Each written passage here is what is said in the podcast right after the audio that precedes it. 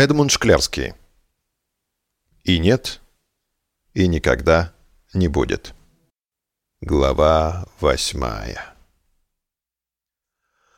Великий экспериментатор.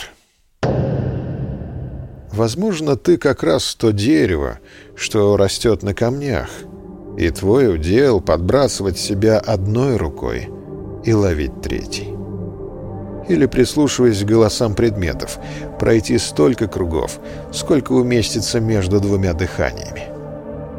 И только некончающийся эксперимент определит, так ли это.